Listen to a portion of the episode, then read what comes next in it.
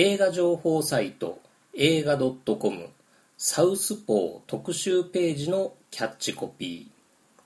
全男子号泣全女子寒類降類確率120%涙警報発令中。日本全国号泣が止まらない。感動コメントキャンペーン。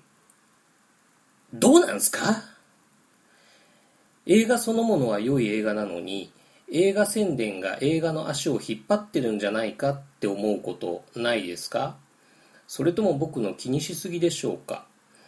本日ご紹介する映画「サウスポー」は無人島キネマ上陸作品ではありますが後半は僕にとって沈没級だった作品ある終演を通して映画宣伝について考える特別編としてみたいと思います。というわけで今回は無人島キネマの姉妹館へのご案内となります。それでは始めていきましょう。港町シアター。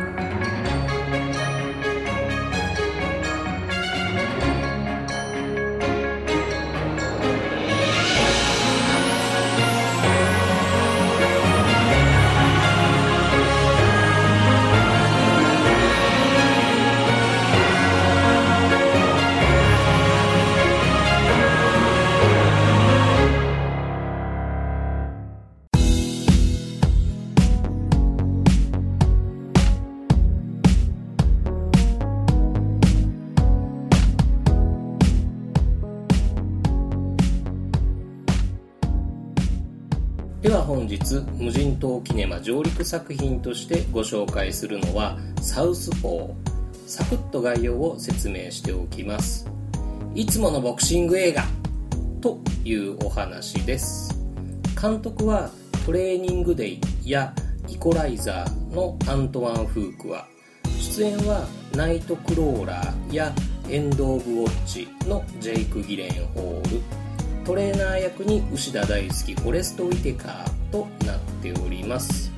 公開から1週間以上経ってしまいましたけれども映画サイトのレビューページとか Twitter のタイムラインなんかを見てますといわゆる王道のストーリーだが例えばクリードなんかに比べたりするとやや物足りない印象を持つという人も多かったようです。僕牛田にとってこの映画はどんな映画だったのか。僕には十分満足させてもらえた映画でした。というのには3つの理由があります。まず1つ目ですが僕が思う良いカンフー映画の5大要素というのをきっちり抑えてるところですね。もちろんサウスポーはカンフー映画じゃなくてボクシング映画なんですけど言い換えればカンフー映画をはじめとする格闘系の映画をいい映画にするための5つのポイント。ということです。その5つのポイントとは1才能ある主人公2挫折。3魅力的な師匠。4熱い修行。5成長して再度対決。ということになりますね。この5大要素サウスポーには全部入ってます。ジャッキー・チェンの「ドランク・モンキー水拳」とかロッキーシリーズで言えば「ロッキー3」とか例を挙げればキリがないですけれども僕がいいなと思う格闘系映画の要素を分解すると大体この5つがしっかりしてる映画はいい映画だなっていう話になりますね。でこの5つにさらに6素敵な仲間。7魅力的な敵役。が加わってくるともう素晴らしい映画ってことになるんですけれども最近見た映画でこの7つを全て満たしていたのは「ちはやふる下の句」でした。はい。2つ目は僕牛田にとっても主人公の娘と同じくらいの年齢の子がいるという点で満足できましたね。時々 Twitter なんかでは次女夏菜という風にして話に出したりしてるんですけれどもまああれぐらいの年の子っていうことで、えー、親の娘としてのアイデンティティと一人の女としてのアイデンティティとですね。あと一つ母親の代わりとして母性を発揮するアイデンティティっていうのがあのくらいの年の女の子にも一発にあるなっていうふうに思って見てました。で僕自身もサラリーマンから無職になって自営業として再起を図ったっていうきつい時期があってやっぱりその頃は家族に対して負い目みたいなものを感じたりしていましたのでよりこのサウスポーの設定に共感できた。だから満足できたっていう理由がありました。最後に3つ目ですがやっぱりフォレスト・ウィテカーですよね。いい哀愁を漂わせてました。もう哀愁がスウェット着て歩いてるっていうくらい例えば酒場での主人公とのやり取りっていうのはすごい渋かったです。実は鑑賞前はですねもう少し丹下断平っぽいっていうかあの「ファーナス決別の朝」っていう映画があったんですけれどもそれの保安官役で出てた時みたいな演技をしてくれるのかなっていうふうに予想していたんですけれどもそれよりはもっと抑えめな感じの演技喋り方でした。そういうのが肩透かしだったかというとそうでもなくってそれはこのサウスポー全体にも言えることだと思うんですけれどもこういういつものボクシング映画に求めがちになってしまうドレアってくる感じを意図して避けてるような気がしました。中盤でフォレスト・ウィテカーが泣く場面があるんですけれどもどりゃ泣くぞじゃなくってあ涙出ちゃった泣いちゃったてへくらいなそういうバランスなんですね。どりゃ頑張るぞどりゃピンチだぞどりゃ勝ったぞっていう風にやったらそりゃみんなが泣ける映画にはなるでしょう。もちろん王道と言われるそういう一つ一つの要素は抑えてはいくんですけれどもその一つ一つが紙一重のところでドリャーっていう風には来ない。来ないのはアントワン・フークア監督の力量不足っていうことではなくっておそらく意図があってのことだと思うんですけれどもそれはそういう演出が新しいと思ってやっているのかもしくは照れ隠しでそういう風にやっているのかまたは他に伝えたい感動の要素があるのかっていうのはちょっと僕には分かりませんでした。でも僕は試合の決着がついた後コーナーポストでの主人公のセリフとその後控え室での娘のセリフでぱりガツンと泣かされました。このとても強い人たちのとても大きな会場でのとても大きな試合の話なんですけれどもでもとてもパーソナルな着地点だったのが僕には最高でした。この試合を見ている世界中の皆さん人は変われるんだドリャーっていうラストを期待した自分も確かにいましたけど見終わって何日か経って思い返すとあれくらいのバランスが最適解だったんじゃないかなっていうふうにも思いました。というわけでサウスポー無人島キネマに上陸です。がここでオープニングのキャッチコピーの話を振り返ると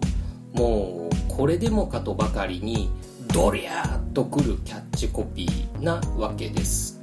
っていうかドリャーを味わいに来てくださいねという宣伝のように見えるんですけれどもその辺も含めて実際どうなんですかということを考えていければと思っています。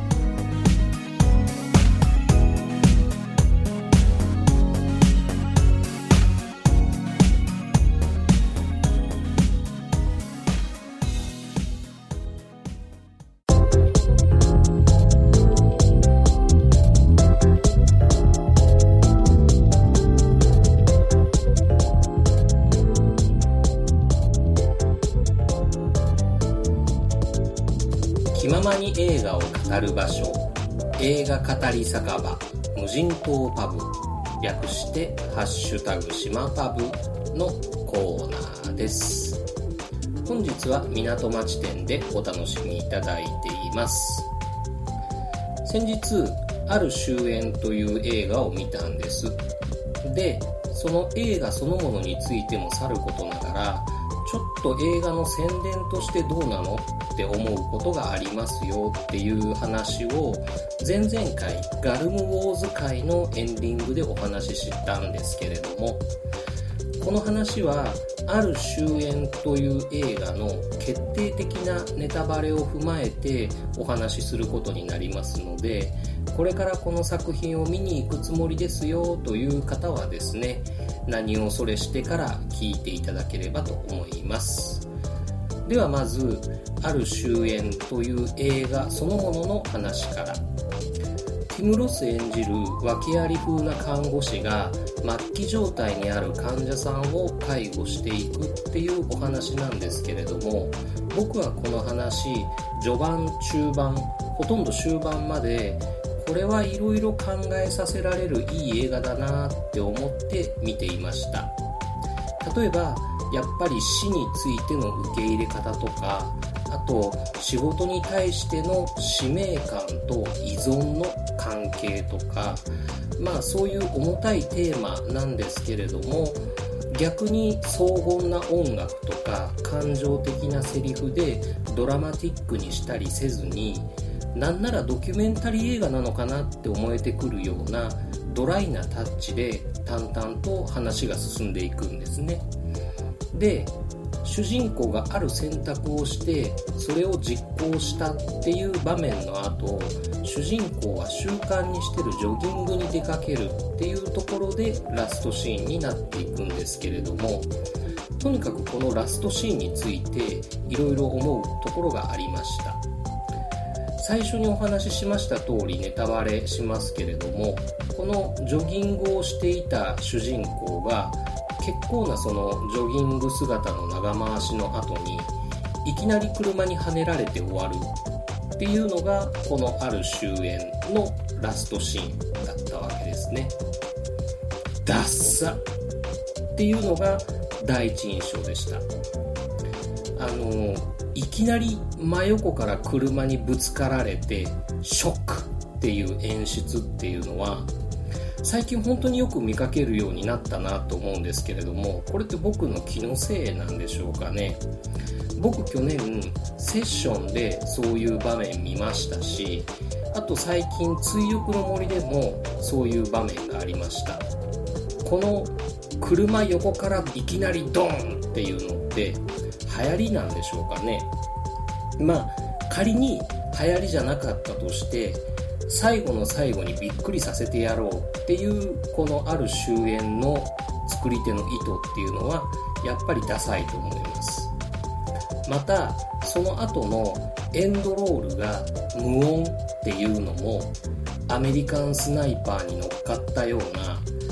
この映画を社会問題映画として真面目に考えてくれよなっていう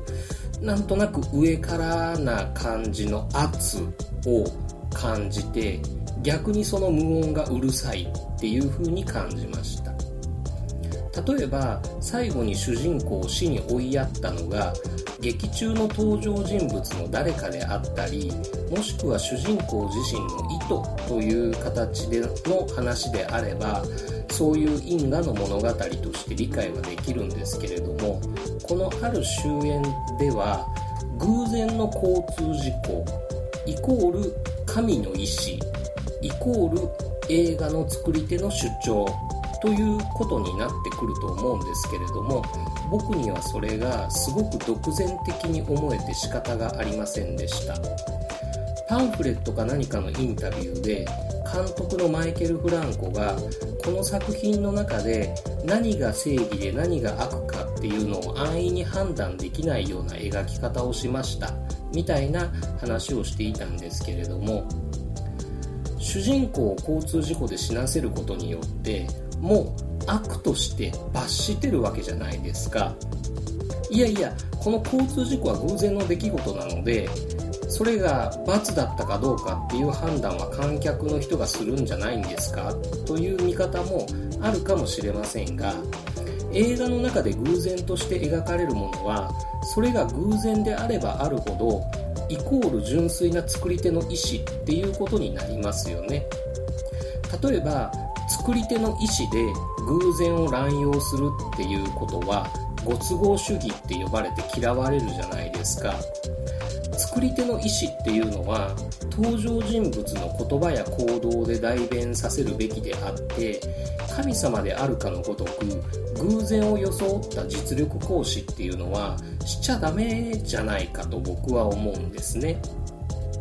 劇中いろんな人の死とか主人公の葛藤をこうドライに淡々と描いてきただけにラストシーンでその作り手のドヤ顔を見せられたがために僕にとってはこの「ある終焉」という映画全体がなんかいけすかない話っていう風になってしまいました。はい主人公罰当たりました。どうですか？皆さんびっくりしたでしょう？っていう風に言われてるみたいな。これが「ある終焉」という映画そのものについての僕の感想ですけれどもね。ラストシーン以外の部分についてはあまりネタバレはしてないと思いますしまあ価値のある映画だとは思いますのでこれを聞いた上でもご関心のある方は劇場に足を運んでみるのもいいかなというふうには思います。でも僕がもっと気に入らないのはこのある終焉に対する日本の宣伝の仕方なんですね。まずポスターの一番下の段。世界を騒然とさせたその結末にあなたの胸は貫かれる。というキャッチコピーがあります。この映画で僕が一番ダサいと思ったラストシーンに丸々乗っかってるわけじゃないですか。他に観客に訴える要素って見つからなかったんですか？と思うわけです。まあ仮にそれしか観客動員するために訴える要素がなかったとしましょう。映画の最後にびっくりする展開がありますからねっていう風に映画見る前にお知らせしちゃったらそれこそびっくり半減するんじゃないんですかっていう話ですよ。また予告編の一番最後にこれも世界を騒然とさせたその結末にあなたは胸を貫かれる。というポスターとほぼ同じキャッチコピーが出てきます。でも予告編はさらにそのキャッチコピーのバックに交差点の映像ですよ。ああ最後交通事故で誰か死ぬんだなっていう風に分かっちゃいますよね。見る前に。良かれと思って騒然の結末っていうのを煽ってるのかもしれないですけれどもその衝撃が一番薄まっちゃうタイプの宣伝になってるんじゃないんですかっていうことなんです。まあでも仮に作り手がそういう宣伝の仕方を望んだのかもしれないと思って海外版の予告編も YouTube で見てみましたけれども全然騒然の結末なんていうのをアピールしてないっていうことにむしろ騒然としました。ということは日本の映画の宣伝屋さんが日本人の観客にはこの騒然の結末くらいしか売りになる要素がないな。じゃあそれで釣っとくか。っていう判断をしたっていうことになりますよね。100万歩譲って実際そうだったとしますよ。じゃあでもその結末が分かっちゃうような予告編にしたらダメじゃないですか。もうちょっと真面目に映画宣伝っていうのを考えないとまずいんじゃないかなっていうふうに思ったわけなんです。サウスポーの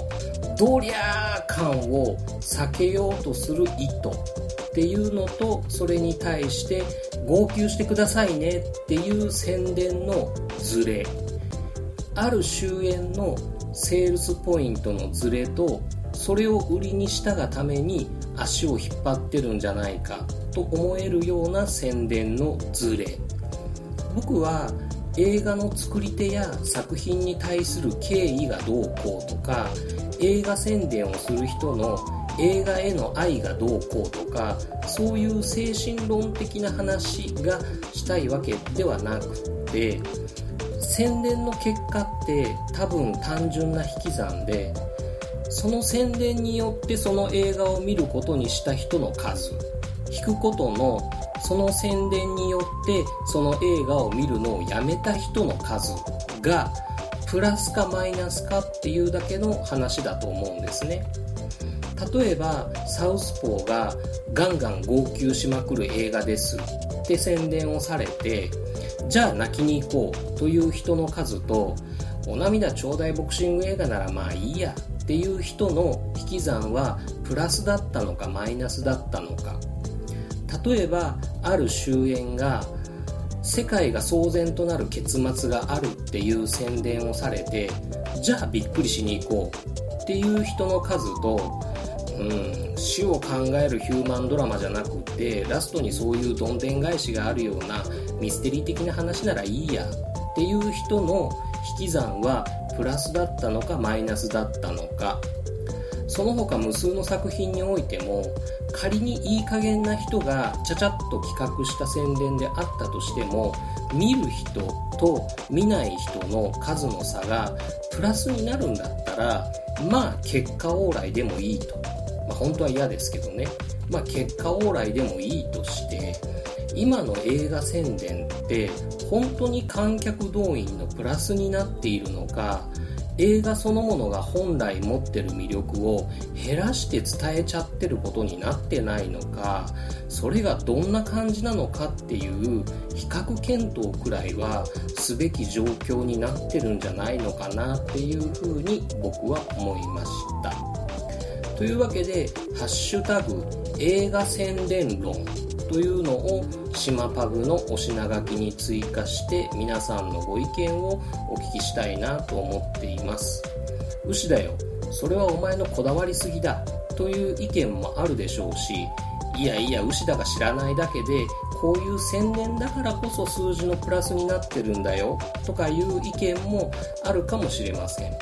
そんなややこしい話じゃなくっても普段皆さんが映画を見る際に触れる映画宣伝に対して何か思うこと気づいたことなんかありましたら「ハッシュタグ映画宣伝論」まで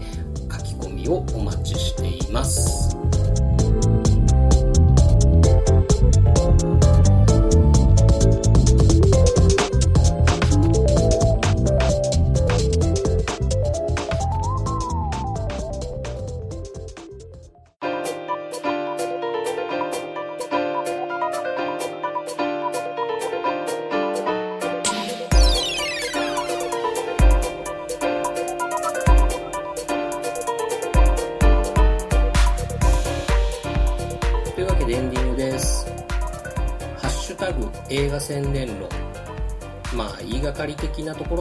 しょうけど